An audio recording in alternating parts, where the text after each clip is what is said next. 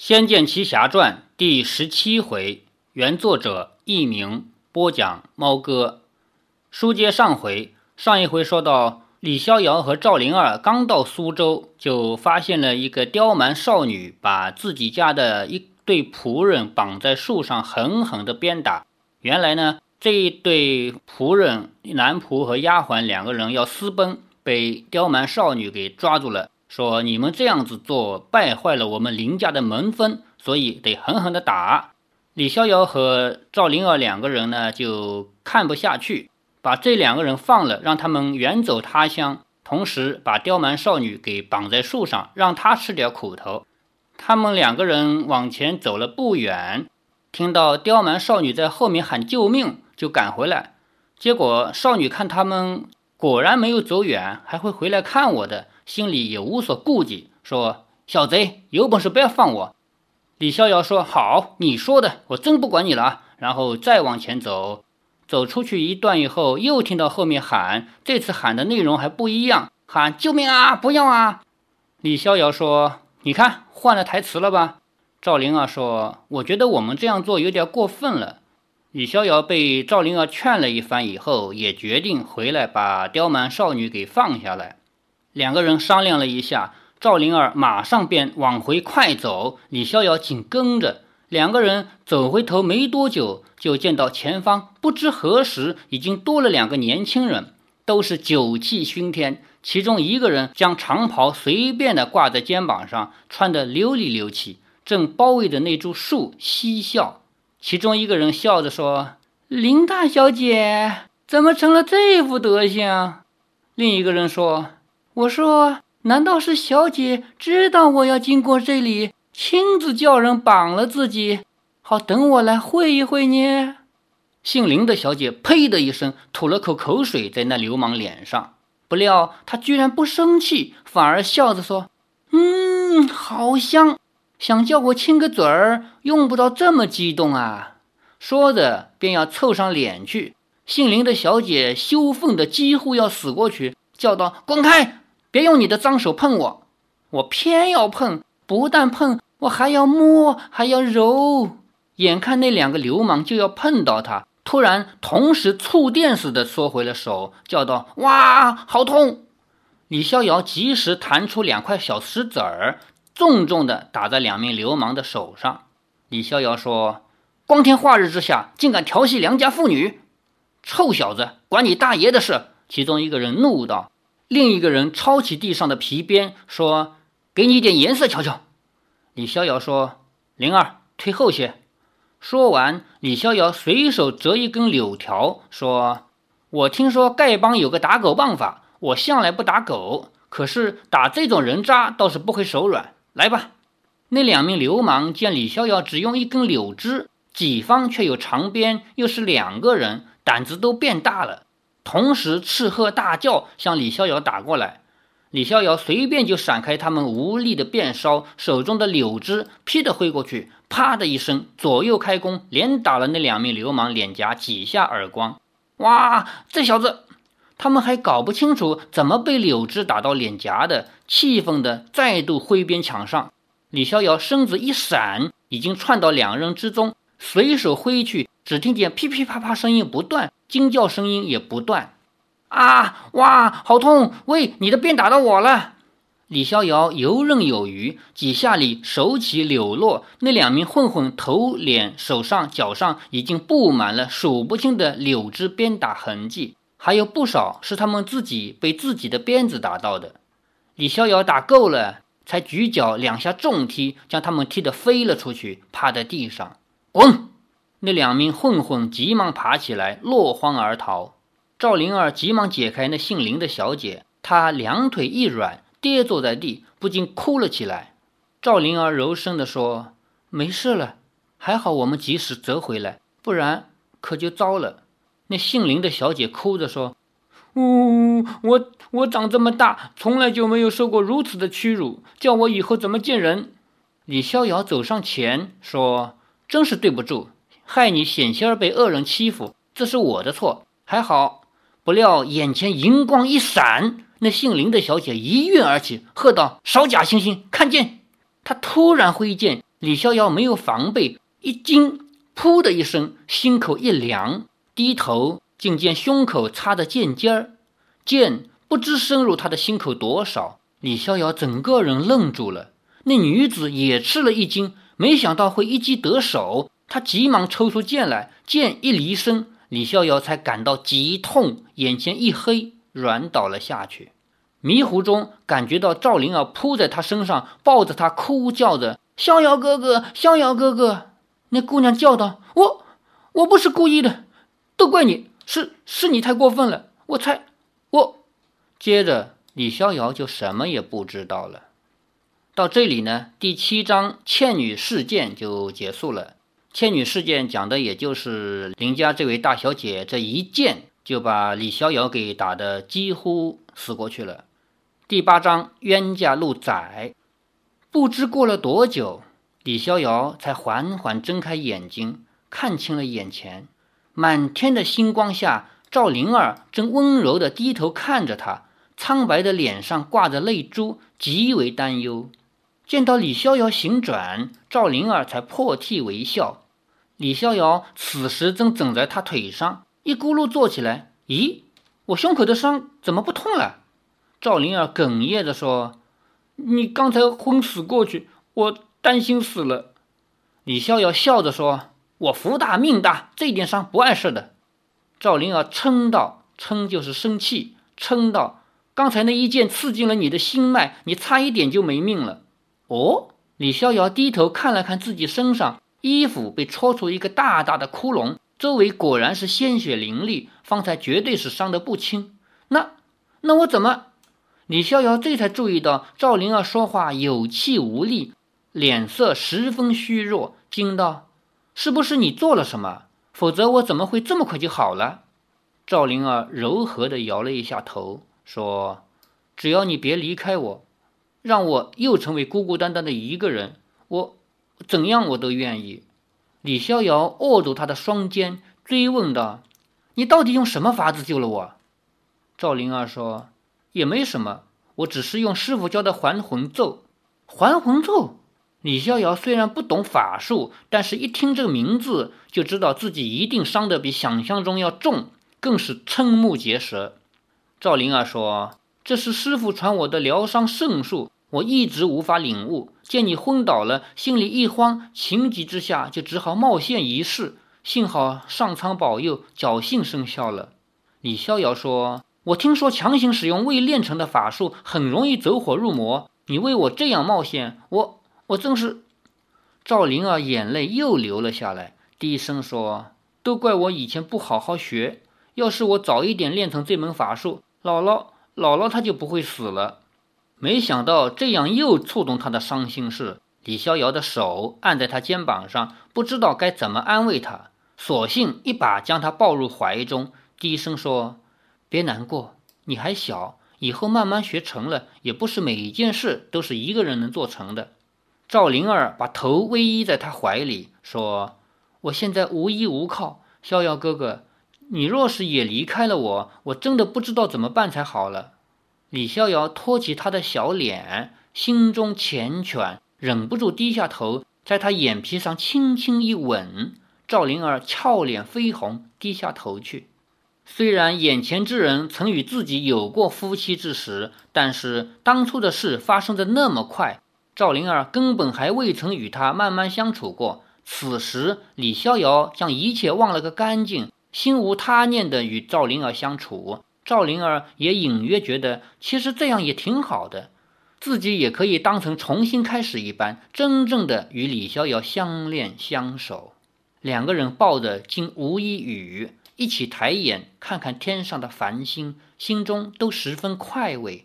李逍遥抱着他，一手举起，说：“灵儿，我李逍遥对天发誓，从今以后绝不会让你一个人孤苦伶仃。”赵灵儿轻声说：“谢谢你，逍遥哥哥。”在这里呢，猫哥我总结过啊，小说、戏曲、电影、电视的一大规律。就是，如果这个故事还没结束，两个人就已经好到这么样子，发誓绝不分离，那一定意味着马上就会分离。当然，分离的原因可能多种多样。接下来呢，李逍遥和赵灵儿就会分开。赵灵儿实际上是为了不影响李逍遥而独自走开的，李逍遥就踏上了寻找赵灵儿的千里征途。他身上衣衫单薄，而夜色渐深，地面上也渐渐潮湿，不宜久坐。李逍遥起了身，说：“我们还是快进城去，找个客店住下来吧。”嗯，赵灵儿拾起地上的鞭子与宝剑，说：“这是那位姑娘丢下的。”我们得找机会还给她。李逍遥说：“哼，那个刁蛮姑娘，东西丢了就丢了，你还这么好心想还他？”赵灵儿微笑着说：“我可不讨厌他，他差点害死我们，这还在其次。苏州城这么大，我们的事都办不完了，怎么找他还东西？”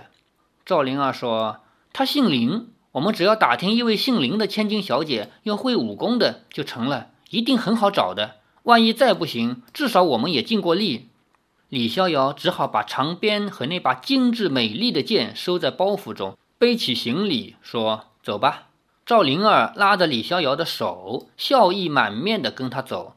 但是李逍遥却觉察出赵灵儿的脚步比原来慢了些，神情也变得软弱无力，猜想他刚刚是为了救自己，确实耗费太多的元气了。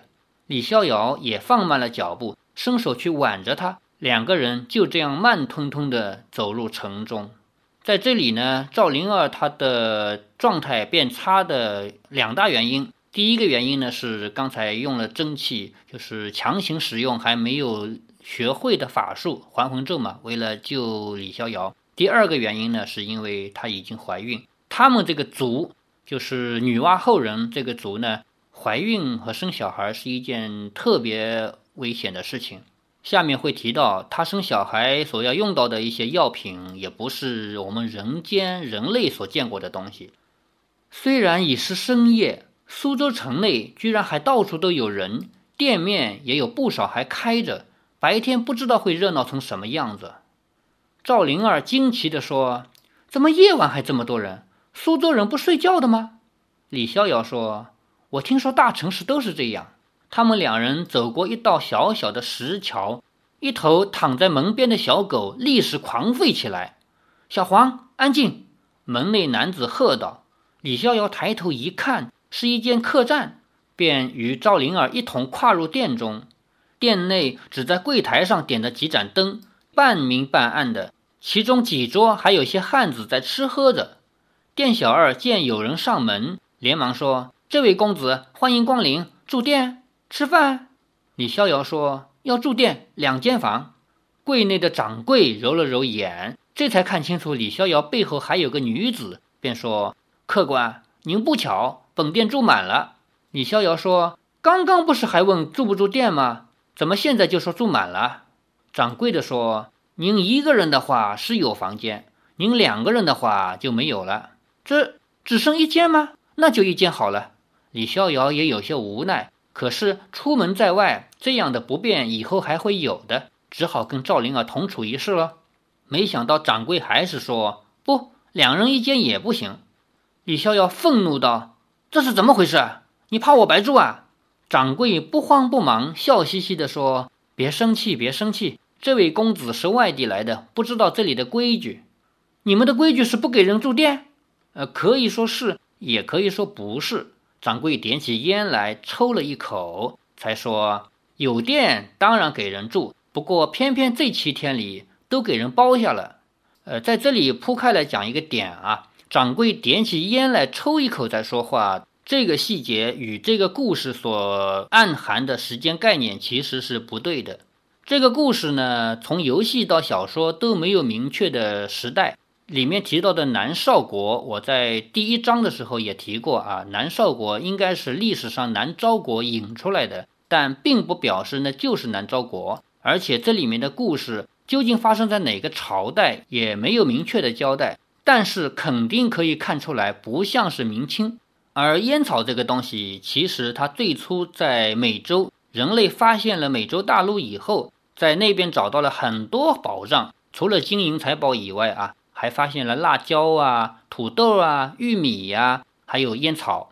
所以，如果你在影视剧里看到这些东西，而这个故事发生在唐宋元这些朝代的话，那就一定是错了。比如说有一个很简单的例子，电视连续剧《西游记》，就是六小龄童演的那个版本，其中第二集吧，孙悟空离开自己的花果山，到外面去寻访仙人，他要学长生不老之术嘛。首先来到一个地方，在那里学人走路，学人穿衣服。其中有一个很小的细节，跑到店里去吃东西，拿起一个罐子，旁边有一群人在那儿围着看热闹，还有旁白听到那帮人在说是辣椒，是辣椒。然后孙悟空吃了以后，辣的要死啊！这个细节其实是一个 bug 了。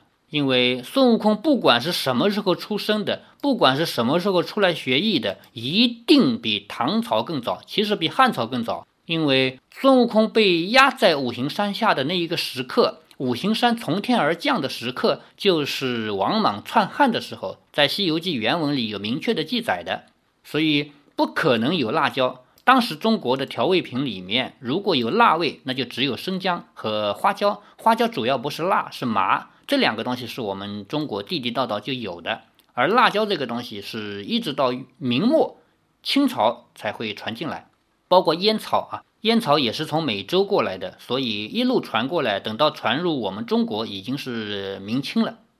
所以由这里说，掌柜点起烟来抽了一口，我们铺开来讲了一些点。我们不可能要求每一个写小说的人都去对历史考证的有这么明确。所以有些小小的 bug 我们也就无所谓了，在这里随便点了一下。掌柜说有店当然要给人住，不过偏偏这七天里面都给包下了。包下？掌柜说，您真的不知道啊？我们苏州城的客栈酒楼这五年来，每到了这个时候，就有七天里面只做一家人的生意。是哪一家包下所有的客栈的房间做什么？本地首富林家堡的林老爷。他每年的这几天都要设下比武招亲大会，所以就包下所有的客房，供外地来参加比武招亲的人免费住宿。李逍遥想起白天那个刁蛮姑娘也姓林，不禁暗自恼怒，心想：我今儿个怎么跟姓林的犯冲？李逍遥问：“可是真的全住满了吗？如果没有住满的话，就让一间给我们，行个方便。这不是让一间两间的问题，而是房间已经包出去了。”如果让您住进来，等于是我一屋二租，这是万万不可的。掌柜悠哉悠哉地说。李逍遥不禁有点失望。掌柜依然笑眯眯地说：“再说，如果让人知道了我让外人住进来，整个苏州城马上就会知道，这对小店的信誉大有损害。还是请客官体谅。”他仿佛无视李逍遥的心急和赵灵儿的疲倦，自顾地说着，这让李逍遥感到厌恶，说了声。算了，我们去别的地方问问。说完，便与赵灵儿一同往回走。那掌柜还在背后，像是故意自言自语地说：“哎，我看到别家也是一样了。”李逍遥有点生气，快步走着。赵灵儿忙说：“逍遥哥哥，你别生气。我看我们先找个地方歇歇就成了。反正我也不想住那家，都是些臭气熏天的粗人。”李逍遥知道赵灵儿是想安慰他，就微笑着说。我没生气，你说的对，咱们找个地方先吃点东西，其他的再慢慢说。赵灵儿拉着他的手，靠在他身边，脸上带着放心的笑容。夜凉如水，宽广的石地面上，偶尔有贵人的马车漫步踱过，蹄声与铃声在夜里悠悠渺渺地传荡着，远方隐隐约约的鼓瑟更增添了几分幽密。赵灵儿虽累，却心满意足，轻轻地说：“逍遥哥哥，我觉得我最喜欢苏州城的夜晚了。你以前来过？不，没来过。可是我很喜欢。”赵灵儿说：“乌漆嘛黑的，又处处找不到打尖的店，你还喜欢？”赵灵儿说：“那有什么要紧？这样静静的，好像整个城的人都睡着了，只剩下我们醒着，多好。”这个时候，不远处传出一阵喧哗，黑暗的巷子尽头隐隐散发出灯火的余光。李逍遥说：“那儿好像很热闹，不过深夜了还有这么热闹的地方，绝对不是什么好地方。我们走别的路。”他拉着赵灵儿要绕路走，赵灵儿却回头看着灯光和喧嚣传出的方向，好奇地说：“为什么晚上还热闹的地方不会是好地方？那是坏地方吗？当然，你是个姑娘，还是别接近的好。是什么样的坏地方？有毒蛇吗？还是有老虎？都没有，只是天下最坏的人。李逍遥说。赵灵儿脸色一变，说：“有那些杀了姥姥的人那样坏吗？”李逍遥说：“坏有很多种坏法，杀人是一种坏，骗人又是另一种。”赵灵儿害怕的抱紧李逍遥的手臂，说：“我以为只有苗疆有坏人，没想到我喜欢的苏州城里也有坏人。那我们还是快走好了。”两个人正要快步离去，突然听见一声哀叫：“哇！”那是个孩童的叫声，令李逍遥又停下步来。怎么会有小孩子？赵灵儿说。李逍遥也莫名其妙。灯光传来之处，又传出一声痛呼，接着便是一阵粗豪的吼声：“小鬼，摸进来吃白食，不要命了！”那个小孩叫道：“大爷，我不敢了，我不敢了。”赵灵儿转头便往声音传来的方向快步奔去。李逍遥急忙追上，说：“灵儿，你要去哪里？”赵灵儿转过了巷道，眼前是一间灯火通明的大殿，高大的门轩上挂着黑色的巨匾，气势磅礴。可是因为夜里的灯火刺眼，看不清匾上写了什么。店的大门关着，只瞧得出里面的人很多，一片喝酒划拳之声，十分热闹。在这个小说里面呢，有好多文字是被转化成星号星号的。比如说，在刚开始的时候说李逍遥是十八九岁，八九两个字被转换成星号星号，这是我能理解的，因为这个关键词咱们中国人特有的啊。但是灯火通明的灯火两个字为什么是关键字会变成星号星号？我实在想不通。我是连续看到好几处都有差不多意思的字变成星号，我才联系起来猜测它肯定是灯火。比如说刚才在走在大街上的时候。说路尽头有一个地方，什么什么什么比较亮，然后这里又说转过了巷道，眼前是一间什么什么通明的店，然后还说因为夜里什么什么刺眼，看不清匾上写了什么。把这几个组合起来一起分析的话，肯定是“灯火”两个字被替换掉了，想不通。如果哪位听众知道“灯火”两个字撞了哪个关键词，可以告诉我一声。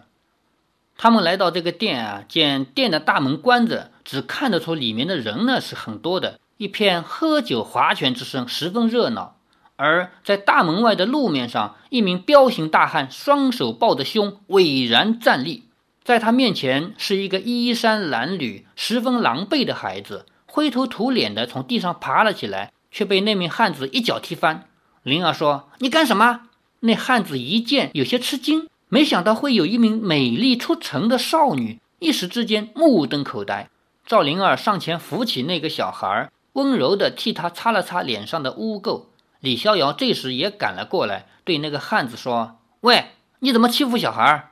那彪形大汉睨视了他一眼，就是斜着眼睛看着，说：“他偷吃了店里的东西，老板全扣我的，他挨我几脚算什么了？”李逍遥怒道：“一个孩子能吃得了多少？”要你这样踢他，那汉子说：“哼，小子，我也有家要养啊，难道要我全家为了他饿死？几文钱就会饿死？他吃了多少，我帮他出。”李逍遥说。汉子手一摊，说：“好，你肯出，我就向他道歉，五千文钱，合银五两，拿来。”李逍遥一听，火就大了。他跟婶婶开店这么多年，对金银很有概念，说：“喂，你别欺人太甚。”一户人家一个月的用度也不过一两五钱银子，你这不是狮子大开口吗？